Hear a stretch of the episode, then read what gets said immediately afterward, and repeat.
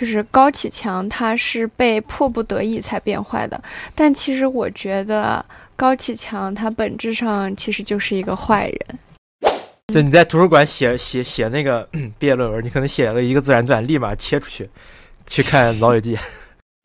就是在我的这个理念里，我不太能想通的就是，你想《三体人》说是啥？四百年后到达地球，然后这个《流浪地球二》是把地球推动，然后两千五百年后到达一个新的家园。我心想，这就是这些东西跟我有什么关系？看完就觉得这个拍纯爱还得是日本人。这首歌我到现在也觉得也觉得不是很好听，甚至觉得有点难听，但是我就说不经意间哼出来。对啊，就那一句啊，你浅浅的微笑。他是这样说：“他说我心目中的女性主义是追求自由的思想，只要自由自在的活着，怎么样都可以。”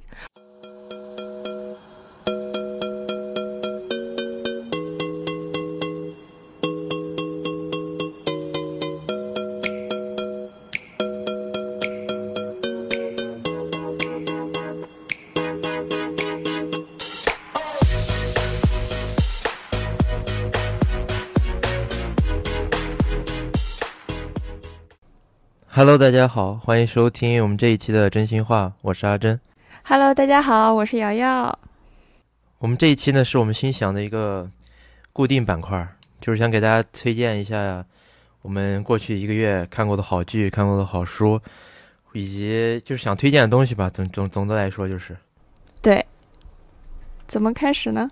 先说一下过去一个月看过的好影视剧吧。我最近这一个月在看 Seventeen 的团综和狂飙，你说一下嘛？我好，我身边好多人都在看狂飙，但是我没有看。对，就是你有看过那个破冰行动吗？没有，黄景瑜演的那个，就是类似。我知道他大概讲的是啥，但你觉得你觉得他怎么样嘛？你觉得狂飙好不好看嘛？我觉得还可以，主旋律嘛，就是这种，它的剧情也比较引人入胜。但是其实我觉得，就是好多人不是说，就是男主叫安心，然后那个人叫高启强嘛，就是高启强他是被迫不得已才变坏的。但其实我觉得高启强他本质上其实就是一个坏人。为什么这么觉得呢？就是当安心用他的好意去帮助高启强的时候，高启强第一个呃想法就是借他的力，借安心的名头，然后让自己过得更好，你懂吗？就是他其实从一开始他就有，就是如果是一个真正善良的人，他不会这样做，但他其实不是，他也是嗯有自己的一些邪恶的想法。所以说，我觉得每个人走上歧途是不是？没有原因的，他可能本质上就是个坏人。但是我虽然没有看这个剧，但是我也从各个渠道了解了很多这个剧的有关的内容。他原来是个卖鱼的，是吧？有很多人欺负他吗？是有很多人欺负他。他当时第一次进局子和安心认识，也是因为那些卖鱼的收就是保护费那样子，然后和他在警局认识了。然后因为安心就比较有正义感嘛，然后他就想帮他，因为他觉得呃他没做错什么，然后就想帮他。然后就是高启强就通过，就是他就是借着。安心的这种同情心吧，然后就假装跟别人说，我跟安心很熟，我是他的朋友，然后这样那样，然后去办事儿什么的，就是，嗯，在安心不知情的情况下借了他的力，这样。但是我也看过一句话呀，说高启强当好人的时候，坏人都来欺负他；等他变成坏人了，好人又来审判他。但你呢？你觉得他就是已经这么一个小人物，被又被人欺负，他？不借着安心的这个方法让自己的生活变得更好，他能有什么办法呢？我只能说，我就是觉得，可能，嗯，坏人他可能也有理由才会变坏吧。他确实没有什么特别好的办法。如果他一辈子做一个老实人的话，他就会一辈子被欺负。但是你说他一个卖鱼的，能又能有什么样其他的手段变成一个优秀的，就是能供得起？就是弟弟妹妹上大学啊，这样你让我去想，或者我处在他那个环境下，可能我也会选择跟他同样的道路。那我也说一个吧，就跟《狂飙》同档期的一个国产剧《三体》，你看了吗？我看了一点点，没看太多。《三体》是当时我我妈让我看的，我妈看过这个，她她觉得挺好。但我就不太，我不太想看，你知道吧？因为其实当时对中国的这个科幻小说也没有太大的信心，他但是他又特别火，所以我还是想了解一下。我的渠道就是听有声书，把《三体》第一部听完了，嗯就觉得还不错。又聊到了当初那个几十年前中国的的情况，又有跟科幻有关系，还不错。但是我就是第一遍听，其实也没有听懂。嗯然后我就看了《三体》上映，《三体》这个电视剧上了之后，我又开始看《三体》。其实我觉得这个电视剧拍的不错。嗯，好多人都说这个拍的很好。其实很多拍之前是很多人都不太看好的，因为它不管嗯是一些、呃需要特效的场景，还是它书里讲的一些比较敏感的内容吧，就是很多人都担心拍不好嘛。但其实拍出来看了还是不错，嗯它基本上就是完全还原了这本书，也没有那个乱改瞎改那种，嗯，所以我觉得还不错。嗯有几个比较有争议的角色吧，就是大家觉得于和伟不太适合演史强，大家觉得，嗯，还有林永健，大家可能看惯他演小品，就不太习惯他去看他演一个将军。但其实我觉得这两个角色我都特别，我都觉得特别好。大家都觉得史强应该是一个书里写了嘛，满脸横肉，可能比较五大三粗的一个人吧，可能觉得于和伟太太秀气了。嗯，但我觉得他演的非常好。就是如果书里不是这么写的，书里写成于和伟演的那个样子，我也觉得是非常完美的。嗯，那就证明他他有他自己的解读。还有就是那个林永健演的常常将军，因为大家可能比较习惯的就是他春晚上那些比较出丑的卖相。我之前对林永健比较喜欢的一点是他演了一个剧叫他演过聂荣臻将军，你知道吧？我当时看那个他演的那个聂荣臻的那个电视剧，我就觉得他演的特别好，所以对我对于他演这种将军是非常有信心的，他那个气势还是在那儿的。所以说这两个角色是比较有争议的，但是我都是觉得非常好的。嗯那接下来打算我那个再听有声书，把第二部也听了一下。嗯，所以很多人就说，就是明星要减少曝光率的原因，就是因为他如果录了太多的综艺，然后他的那种综艺形象就会深入人心，就很难在角色上有什么突破。就说到影视剧，我想推荐两部，我不是最近一个月看的，但是我非常想让大家都去看的两部影视剧，嗯都是美剧。说第一个啊，第一个就是《老友记》，啊，我真的是相见恨晚。我看的时候，它已经完结二十年了。我是去年在学校写毕业论文的时候看的，就是在学校，我们那时候分校太无聊了嘛，我就想找个剧看嘛。时间又长，那就刚好把这个《老友记》看了、十季嘛。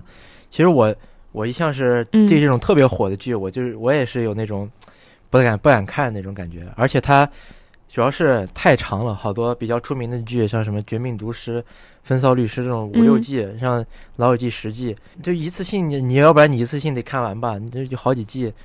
像我这种人就喜欢那种严肃一点的剧和喜剧就穿插着看，我怕我看不完。但是那一段时间呢，我就是开始看了，但是一开始我就停不下来了。嗯，就你在图书馆写写写那个 毕业论文，你可能写了一个自然段，立马切出去去看《老友记》，嗯看一集吧两集，我再切回来接着写。我一个月我就把十季给看完了。我当时就觉得这绝对《老友记》绝对就是美剧第一，大家一定都要去看。就是那六个人的友情也好，还有那六个人里面有人产生的爱情也好，真的都特别让人感动。我当时看的就是，就是我的理想生活呀，就是跟朋友们生活在一起，就隔一个过道，大家大家合租在一个楼里那种感觉。嗯，但你凑不出来六个朋友跟你住在一起。能凑出六个朋友，但是凑不出住在一起的六个朋友。那倒是，我也是这样，差不多。对，有有段时间，就像之前我那段时间，为什么我看爱看韩剧，嗯就因为我这个，我就特别羡慕里面的人的生活，嗯，我想看着看着把自己带入进去，这样觉得我自己心情也能好一点。嗯然后看这个《老友记》，我就觉得哇，真的特别好，每一个人的感情，就是他们六个人，他们最神奇的就是六个人里，每挑两个人，他都可以组成一一个比较有有感情、有故事的一对儿。有故事线，就是他们都有各自的嗯、呃内容，不是很空洞的，就是不认。就我懂你意思，反正就是不是他只要必须得六个人在一起才能玩，他们任何挑出来两个人都可以去嗯做一些事情。嗯我就说一下我最喜欢的角色吧，最最喜欢的是 Chandler，因为我就觉得他就属于那种从小到大内心有一些创伤，但是他又是在大家面前又表现的属于一个比较幽默的人，爱接话、又爱抛梗那种人，我就感觉跟我有些时候挺像的。你有什么创伤？你小时候？不是，我就说他，我就说，是吧？我我其实你你也知道，我有一些不开心，我很我经常会不开心啊。但是我、嗯是吧？我在别人面前我也会去吐槽呀、抛梗啊那种，嗯就感觉他是用这种来掩饰一些不想让别人看到的东西。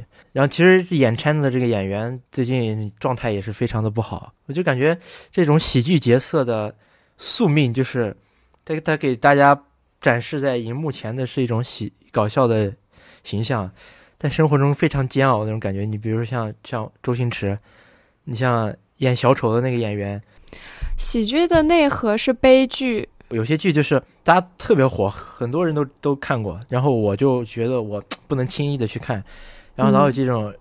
一一看完我就选，大家都去看，我实在特别想找个人聊一聊。然后还有第二个，就是、你刚才也说到了《怪奇物语》，嗯这个确实很好看。对，你也看过了，你要你有没有想说的？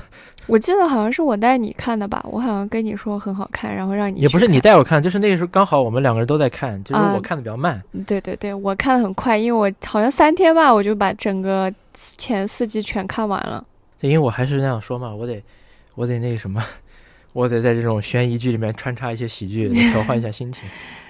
挺好看的，反哎呀，就是，呃，他就是我之前看过一个影评，他就说说你无法想象的是这几个孩子曾经拯救过多少人，这样。反正我觉得也是一个很有意思，然后脑洞也是比较大，但又很合理的那样一部剧，很好看，我真的很喜欢。它主角都是一些看起来就是在特别经典的美式那种影视剧里面特别不起眼的几个，就是不合群的几个小孩吧。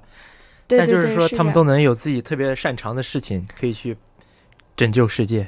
是的，所以说，其实我觉得这个剧可能想告诉我们的就是，其实每个人都是天才，每个人都有他自己能够发光的领域，然后我们不应该歧视任何一个人。但是那个谁真的很可怜，应该叫麦克吧？哦，不是麦克，就是麦，哎，就是喜，哎，不对不是，你要找你说的是哪一个？我说是第一季被抓走那个小男孩叫啥来着？哦，Well，Will，对我真觉得 Will 真的好可怜，他就是小可怜，他在这个剧就是可怜担当，他没有干什么了不得哎的事情。他只能说就是第一部就跟这个大反派这个纠缠在一起了。对，他还爱而不得，好惨，好可怜。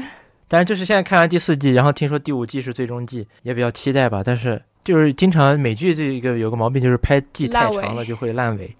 但这种五季其实还好，对于美剧来说。我觉得就停在五季是最好的，就是在它最经典的时候结束。嗯然后接下来你有什么要推荐的电影吗？这一个月？我最近一个月没怎么看电影，就看了《流浪地球》和《满江红》。那你这样说吧，如果大家要去影院的话，你这两部你推荐哪？你更推荐哪一部呢？《流浪地球》对啊，我虽然说结尾那个是个悲剧，但是我真的那个刘培强和韩朵朵好甜呀、看得我就是个羡慕。也不我说是太细致了，反正就是真的很甜。嗯，我是觉得怎么说呢？我是觉得他这个故事，嗯，他就很感动。我当时真的看完之后痛哭流涕了很久。就是我当时就觉得，其实人类每一步的每一次的进步和历史的巨大飞跃，可能都是前人嗯、付出了无数的生命和精力才有的结果。网上也有对这个的负面评价，说《流浪地球二》三个小时太长了，说都看睡着了。但我看的感觉是，这个三个小时的故事非常的饱满。对我也是觉得它这，三个小时其实讲了三段故事，其实是对我看完我就觉得这三个小时比《阿凡达二》那三个小时可是太值了，可是值多了。看《阿凡达二》。我一点没有想想睡着，我甚至觉得有点意犹未尽那种感觉。但是我也知道它是一部前传，它虽叫《流浪地球二》，但它其实讲的是《流浪地球一》之前的故事。对，这也是我这个有点有点强迫症啊，就是有点强迫症那种比较，嗯，比较比较希望，如果如果要是《流浪地球一》讲的是这个，《流浪地球二》讲的是《流浪地球一》的故事就更好了。我有点强迫症，你知道吗？我懂，因为我看完二之后回家又看了一遍一。但是有一点就是，我看《流浪地球二》和《三体》都是刘慈欣的作品嘛。对，我可能我有点就是在我的这个理念里，我不太能想通的就是，你想《三体人》说是啥四百年后到达地球，然后、这个《流浪地球二》是把地球推动，然后两千五百年后到达一个新的家园。我心想，这就是这些东西跟我有什么关系？他四百年来后，四百年后来跟我有什么关系？为什么？就是说两千，可能就是地球什么氦闪，那都是岂不是几十年后的事情了？你为什么我要现在耗费那么大的人力物力？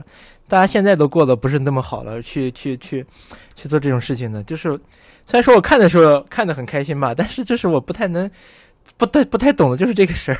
为了以后的人更好的生存，你不要那样想。你如果想，比如说，如果你现在有老婆有孩子，然后你想不想让他们活下去？你是想的吧？其实每个人想不到四百年以后的事儿，但是你能想到四十年以后的事儿，甚至四年以后的事儿。如果现在有这种情况，你为了让你的爸爸妈妈或者说你的亲人活下去，你愿不愿意做这件事情？你是愿意的吧？对啊，问题就是，如果就是几年或者十几年之后的事儿，我当然愿意做了。对啊。就比如，但是比如说《流浪地球》那种说，两千五百年后找个新的家园，谁知道这一路上我要我要我要开着发动机跑一路，这一路两千多年，我只能知道人类能不能存活下去吗？那你只能就是我觉得 想当可能是我的格局小吧，这其中确实。你也可以想当下的事情，不过其实如果在现实生活中有这种事情的话，我想的就是大家一起毁灭吧，干嘛呀？跑什么？大家一起死。你想，就是《流浪地球》开开走了，然后大家都住在地下城里，那个生活条件，我能保证两千五，我能坚持两千五百年吗？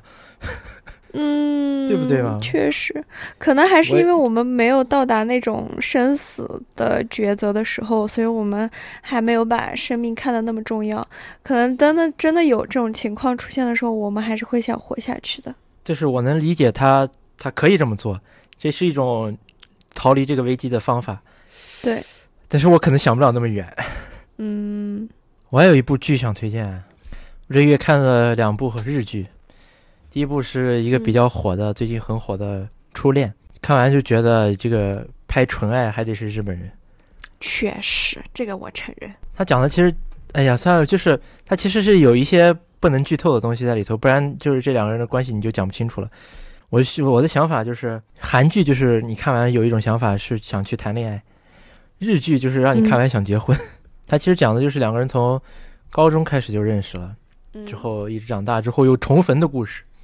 啊，这中间这一段发生了什么，我就不剧透了。然后想说几个我觉得非常感动的点。我认为我这部剧看的，我非常有几个瞬间，我就想流泪。嗯，就是就是觉得真棒，这怎么能这么感动？嗯，有几个片段想跟大家分享一下。第一个就是男主的妹妹是一个聋哑人，她只能比手语。最后有一天，那个女主。就是男主邀请他的女朋友，就是女主嘛，去他家玩儿。他家是一个人比较多的那种，很多人他亲戚都住在一起的大家庭。嗯，其实来之前，他妹妹还有点抵触，可能就是觉得有个女孩把自己哥哥抢走那种感觉吧。你想家里儿子的女朋友来了，肯定大家这个注意力都放在那个儿子女朋友那去了。然后妹妹说话，可能就很多人都，当然也不是说话，聋哑人就是比手语，可能很多人都忽略了。然后这个时候女主就注意到了。最最最令人感动就是女主居然为了来他家学了手语，嗯，跟他妹妹交流。他妹妹想拿一个吃的，但是大家都在跟那个，大家都在互相之间聊天，没有看到他。女主看到之后，他就给他拿那个吃的，然后还用手里给他讲这个蘸这个酱比较好吃。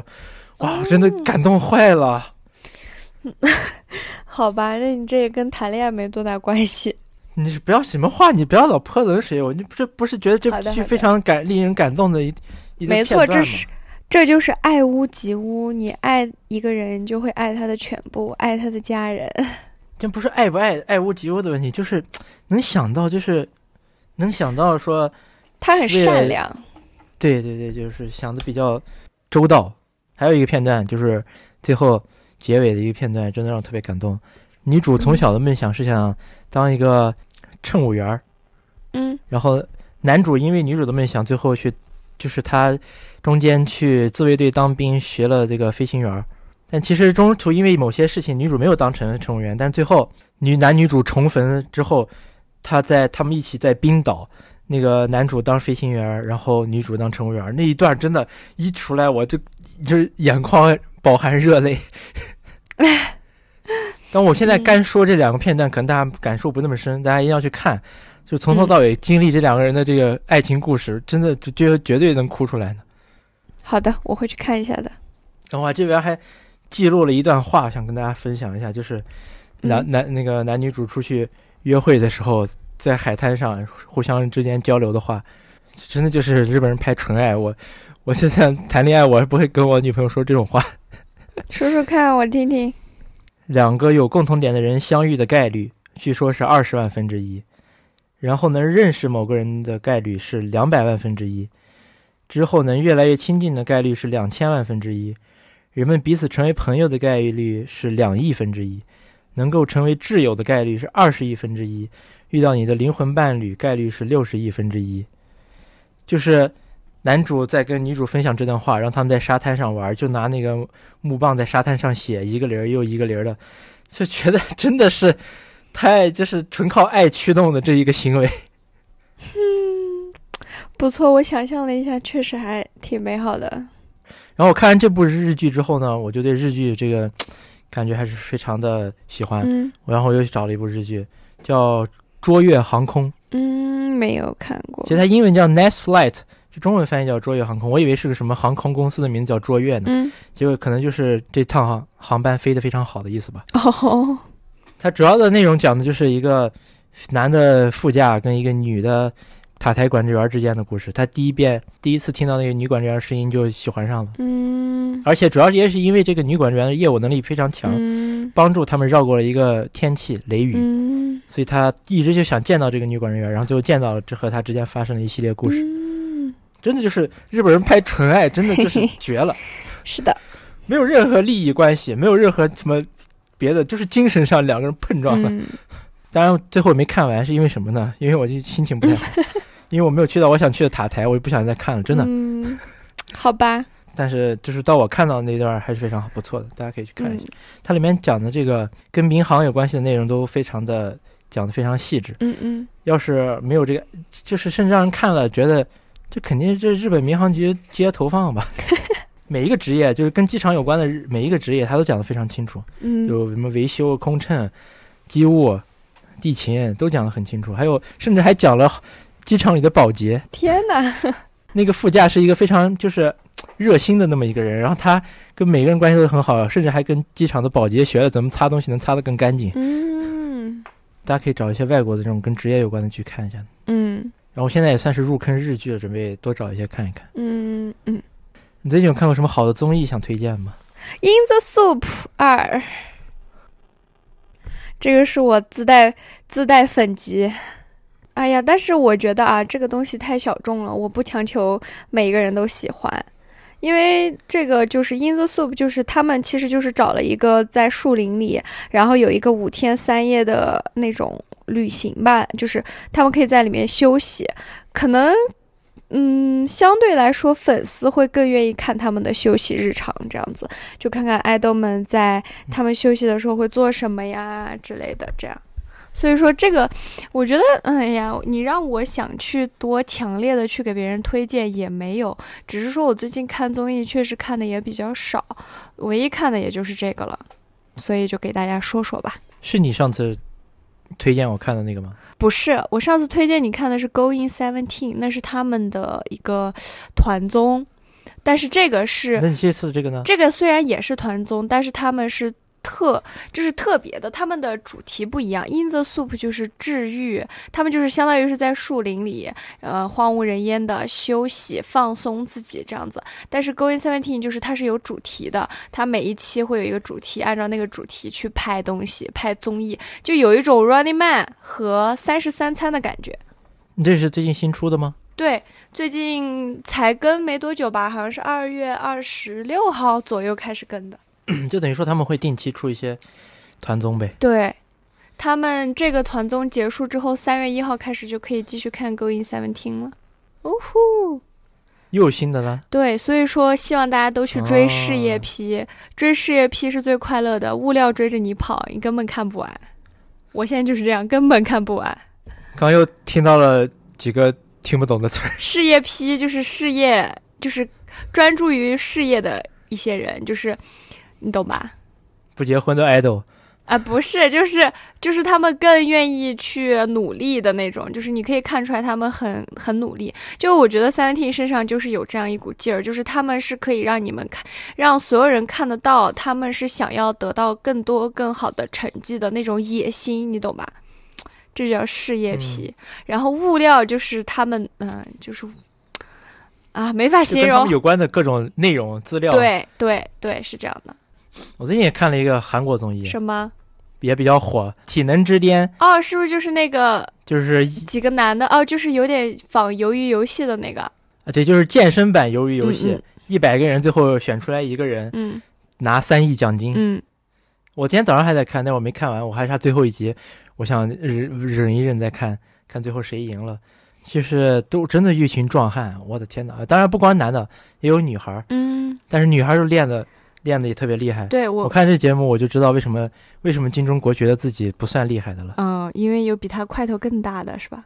对你有真的，我的天哪！你能想象那个奇那种感觉有点奇怪，嗯，就是你的屏幕一群肌肉男在互相碰撞，他们累了会把自己的上衣脱掉那种，有些练的块真的特别大。这种这个节目让我想起来小时候看过一个。电视上会播的综艺节目，你不知道你看过没有？就是一个大力士的综艺节目，就比如说抱着一个铁球或者说是石头球、大理石的球，嗯，从这儿走到那儿，然后把一或者说抱一个铁桶，把它扔起来，翻过后面身后的一堵一堵墙，嗯，就是这个综艺肯定有人看过，就这个综艺会让我想起来我小时候看那个大力士那种节目的感觉，嗯，就非常就是让人看了就想运动那种感觉，嗯嗯，里面来了很多就是韩国的那种健身网红啊。在 YouTube 上发东西的一些人，也来了一些专业运动员，甚至还有奥运冠军。有有两个你应该知道吧？上过 Running Man 的谁？邱晨勋，你知道吗？知道啊，他不是邱撒浪的爸爸吗？邱小爱的爸爸啊。对，你不要老说这些一般不看这些 综艺的人听不懂的。这这有什么？就是他，就是他，他不是一个他，他是一个啥？他是一个自由搏击运动员还是拳击运动员？反正就是。嗯。还有一个也上过 Running Man。就是平昌冬奥会的一个那个雪车的一个冠军哦，我知道，就是腿超粗的那个是吧？哎，对对对，我忘了叫啥。就是他这边叫尹成斌啊，然后到他参加这个节目有点跟 Running Man 的时候有点反差，你知道吗？跟 Running Man 感觉他这个人挺有趣的。对对对，到这边怎么感觉他这么拽呀？甚至让人有点讨厌。但他确实这个运动肌肉这方面确实厉害。他好像在很多那个健身人士心中都是大神，但最后这两个人都没有走到最后最最后。嗯，就是这个节目真的是，他设置的环节特别好。他不光是说考力气，要不然考要是光考力气，那些女孩都不用去了嘛。他可能而且还有组队，可能有些人可以走到走的比他原本自身的能力走得更远一点。嗯嗯，就是他每个环节都是考验的不同的不同的这个身体机能，就感觉他当他这个。在这节目最开始也说了，需要选出这个最强的 body，就是选出最强的身体。他不，他这个强是多方面的，嗯嗯，就让人看的非常的方非常过瘾。嗯，他有些项目真的是让人看着都累，过瘾。如果有人觉得自己最近运动没什么动力，可以去看一看。可以，叫体能之巅。好的，那我们推荐推荐最近好听的歌吧。那肯定是要带着我的粉籍给大家推荐，为什么呢？是因为这首歌真的很好听，我真的希望大家都去听，就是 Seventeen 的《堂吉诃德》，真的很好听，就是他那一段就是 Killing Part，真的太好听了。就是你要剪的话，你就从那个 My Hands Up, I Drink Come High，就从那里开始剪，真的超好听这首歌。我想问一下，大家可以用中文《堂吉诃德》搜出来吗？可以啊，你搜 seventeen 唐吉诃德就出来了。那接下来我们就放这首歌。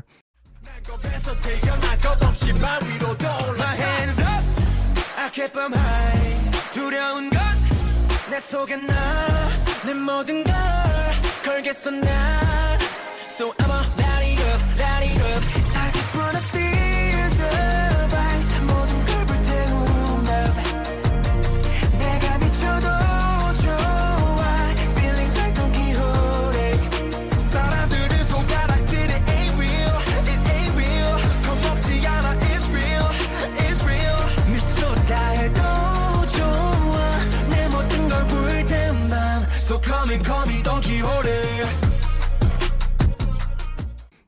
我其实最近听 K-pop 听的很多，最近爱回出了个新女团叫 XG，知道吗？爱回就是日本的日本的娱乐公司，爱回就跟 SMYG 这种一样的一个公司叫爱回，然后他们那个新女团的歌真的很好听，有一首叫 Shooting Star。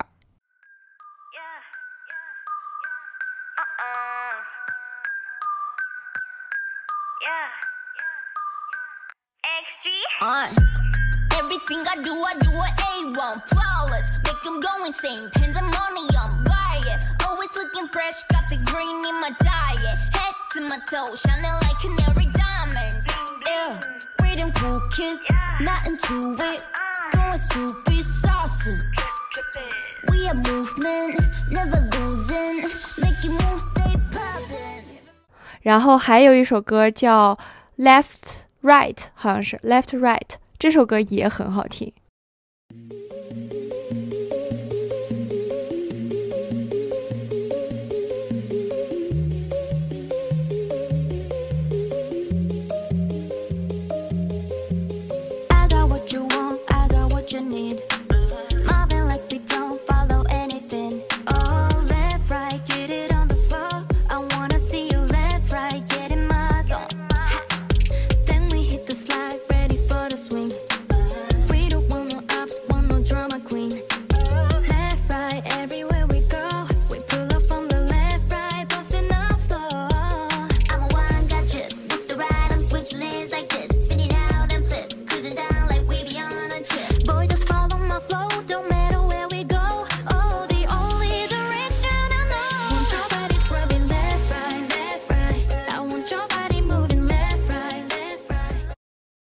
这个团，他们的这两首新歌，我觉得真的是不就是不管你对 K-pop 是否有一些歧视，会不会觉得 K-pop 不好啊，或者怎么样，觉得很 low 什么的，就是你都会觉得它是很好听的歌。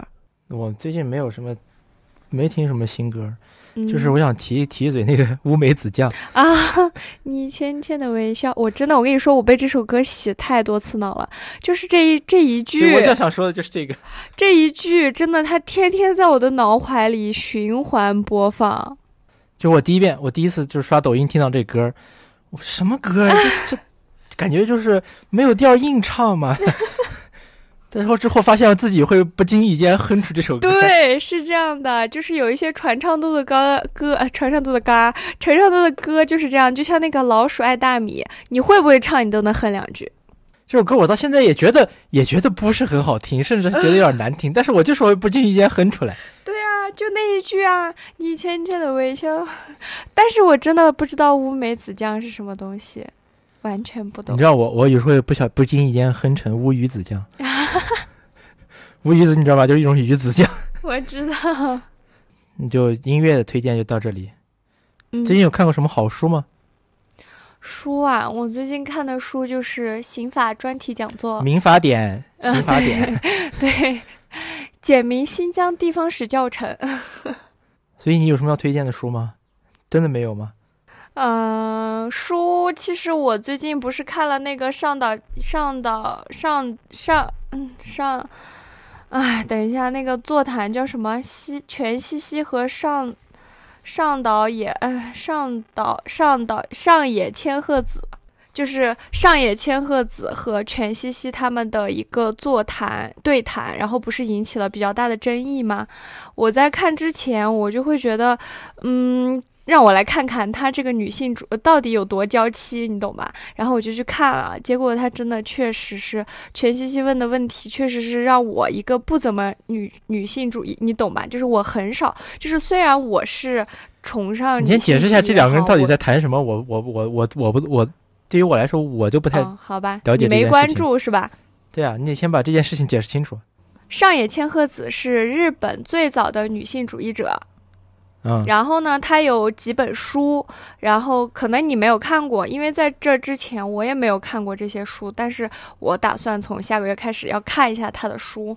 嗯，他就是女性主义嘛，然后没有，就是我其实我只是不太不太说这些事情，但不代表我就不女权，你懂我意思吧？嗯。我还是挺想，就是挺希望女生，所以你是女权主义者吗独立也好，精神。我不能说自己不是，我遇到了对女性不公的事情，我还是会很生气。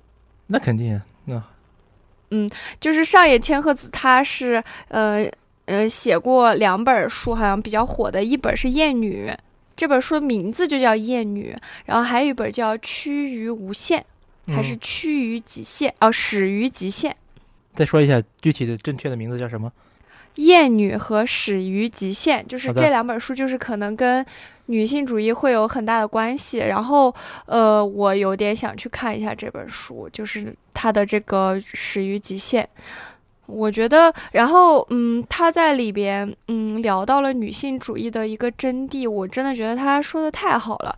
他说，女性主义是，嗯、想告诉大，等一下啊，我找找，当时他说那个话，我真的觉得他说的特别好。他是这样说：“他说，我心目中的女性主义是追求自由的思想，只要自由自在的活着，怎么样都可以。”我觉得他这个话就是说的太好了。就是作为一个女生，我们从小到大受到的禁锢可能会比男生要受到的禁锢多很多。就像，呃，我那天穿了一个有一点短的衣服，然后我父母，然后我们家亲戚一起去吃饭，然后当时就被我们家亲戚说了，说应不应该让我穿这么短的衣服出来，怎么怎么怎么样，这样子不好，怎么怎么样。就是人家虽然可能也是一个看在，呃，也是一个好心好意的去提醒你吧，但是这种事情对于我们女生来说，我就会觉得。嗯，我穿什么是我自己的自由，就是这种感觉。就是我觉得女性主义的背后的这个真谛应该是自由，就是我们可以去做任何我们自己想做的事儿，而不是说不结婚就是女性主义，不谈恋爱就是一女性主义，厌男就是女性主义。我觉得不是这样的，真谛嗯是自由，是你。在自己精神独立的情况下，你能够去恋爱，你能够像正常人一样生活，但你是一个女性主义，就是你自由的去支配自己的一切，这样。就是我做这件事原因是因为我想这样做，并不是因为我只是想表达出我不一样。所以我想看看他的书。你不是跟某谁谈话了吗？对啊，就是他和全西西，就是有一个所谓的北大毕业十年的三位女性，然后谈谈论，就是和他连线，然后谈论女性主义这件事情。然后他问的问题是：你不谈恋爱是因为被男人伤害过吗？嗯，你可能你可能不会觉得有什么，但是就像那个是他在那个就是上野千鹤子我懂就是他在为什么做某些事情一定要有理由呢？就不能就是说我想这么做吗？对，就是觉得他自由会更好。就是我觉得，嗯，全西西他问的这个话会让我觉得，嗯，哎，他不应该这么去问。你可以有更多更好的表达方式。嗯、你可以问问他，就是说，作为一个女性主义者，你对结婚这件事情是怎么看的？然后你不能说，呃，你不结婚是因为被男人伤害过吗？就很奇怪，就是他说的这个话中带有浓浓的男性凝视，你懂我对，就是意思吗？感觉，对我的想法，我听起来感觉就是他们在聊一些女性的问题，就好像在替女性发声，但其实那几个人已经站在男性视角上了。对他有点这样，所以说他的这个对谈我看了，我真的简直是没办法看下去。但是我又觉得上野千鹤子老师她真的是非常。呃，儒雅，然后非常温柔的一个女性吧，她真的很有力量。我觉得她说的话真的太有力量，我真的特别推荐女生们可以去看一看她的书，然后哪怕说你去看那个他们对谈的截取，就是只看她的那一部分，你都能从她获得的那个文，就是文字中获得一些力量，就是真的让我觉得她说的真的很好。你们男生也可以看看。你知道法律里法律里有一个词叫做合理的差别对待，就是嗯、我们在制定法律也好，这样的过程中，他们我们确实会呃合理的去搞有一些差差别，比如说像在呃少数民族地区进行选举人大代表的时候，他会有一些合理，就是会给，比如说会给少数民族一个名额，或者是给相对几个名额，是为了保证每一个人都有他自己相应的话语权。我觉得我可以接受的是，我确实我承认我天生可能没有男生力气大或者怎么样，这些是非常正常的事情，我承认这些差距，所以我觉得是合理的差别对待是一个非常正常的事情。所以说，呃，你可以去挑战。别的男生就是去证明自己的能力，这样的人更好。但是就是说，嗯，在制定比如说像社会规则或者法律这种类似的东西的时候，我会觉得有一些合理的差别对待才是相对的公平，因为这个世界上确实没有什么绝对的公平。就像泰坦尼克号先让妇女儿童上逃生船一样嘛。呃，对，是这样的，就是可能这就是一个，嗯。我不能说是一个什么所谓的合理，就比如说有一些人会说什么啊，lady first，什么好事儿都让 lady first，然后坏事儿就男人先上。就我觉得 lady first 根本都不是用在这些事情上的，你懂我意思吧？我感觉，我觉得我还是太匮乏了。我觉得我真的就是你越长大，你会觉得自己越来越匮乏。我会特别渴望多去读一点书，这样我能更好的把我自己的观点表达出来。但实际上，其实我现在也是处在一个很多话我不敢去说这样的阶段，是因为我觉得我太匮乏了，我可能没有办法很好的把我自己真真正正的想法讲出来。这样这很正常呀。我们只是现在对现在我们现在的立场给大家说一些事情，可能过几年又不一样了。还是对，还是太匮乏了，还是要多读书。多看报，对对，现在报纸都订起来吧，就故事会什么也也都订起来吧，就六块钱也不贵。所以你这个月有买什么好东西吗？给大家推荐一下。哦，我买了假发片，真的是好东西。假发片？对，就是它是真发片，它不叫，就是它是假发片，但是它是用真人的头发做的，所以以至于我把它加上假发不都是这么做的吗？不是啊，有一些假发它是就是很假，但是我这次买的这个它就很真，你知道吧？它真到就是我我 根本没有人能看出来，真的，它真的会显头发变多。它怎么用的呢？就是你看，就是它有两个卡子，然后你把它这样掰开，一片一片的，然后你这样之后这样卡在头发上，然后这样一一一一一卡就好了，这样一卡，真是。然后你把它塞在里边，根本看不出来，就是。呃，你肉眼是看不出来它和你头发的区别的，但是你看一下就会变多，对吧？哦，就是增多呗，主要的作用。对，是增多，因为我头发太少了，所以就是希望各位美女们就是用这种科技与狠活儿，让自己头发变多，真的会变很多，真的会变得更漂亮一点。这是一个变美好物，友友们。我最近买了一双鞋，是我时隔很久之之之后买鞋吧。因为我呢，自从之前新疆棉花事件之后，我就不买那些，我就不买一些外国大牌的鞋了。但其实我是一个嗯球鞋爱好者，狂热的球鞋爱好者。这次买的是一双安踏的，这和一个是设计师还是艺术家萨利希联名的一双叫潮鞋。嗯，就它会做出来像那就是动物巢，就是动物，就像像小鸟巢穴那种。一一个洞一个洞的那种感觉的一个鞋，巢鞋的意思就是像鸟巢一样的，巢是鸟巢的巢是吧？哎，对，鸟巢的巢，鸟巢的巢。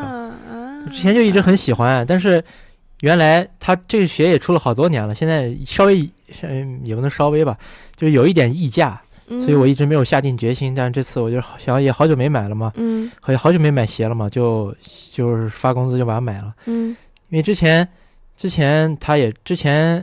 想买鞋的时候，我可能会更多的去注意一些外国的鞋，比如说 AJ 啊这种，我是要不要把喜好配色都提前收一收。但自从新疆棉花事件之后，我就不买外国鞋了嘛，也也也借也因为这个机会吧，嗯，看到了一些国产比较好的鞋，所以我想说这双鞋呢，就是想给大家说，国产也有非常好的鞋，嗯，大家可以支持国产嘛。比如说我个人，我就非常喜欢安踏。所以也有非常好的，而且安踏的定价也比较良心，所以大家可以去多关注一些国内的这个国产大牌的鞋。That's what I want to say。马上三八妇女节，打算给我妈买双鞋，有一双我看上不错的。那可以啊，你可以给他们给他买一买。我还不想承认自己是妇女。你本妇女到底妇女的定义到底是什么？是有孩子才叫妇女吗？不知道哎，但是到了年纪才叫妇女。我去我去给你百度一下，看看到底“妇女”这个词是什么什么意思。满十四周岁的女性就是妇女，那我也是妇女。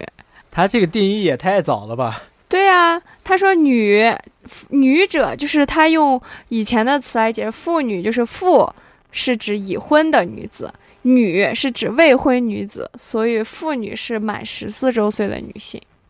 嗯，可以，又学到了一些东西。嗯好，那我们这期定期的嗯种草播客就到这里了。我每个月会更新一期，如果我们下个月遇到什么好的东西或者看到什么好的剧，会再给大家推荐的。那我们这期就到这了。拜拜。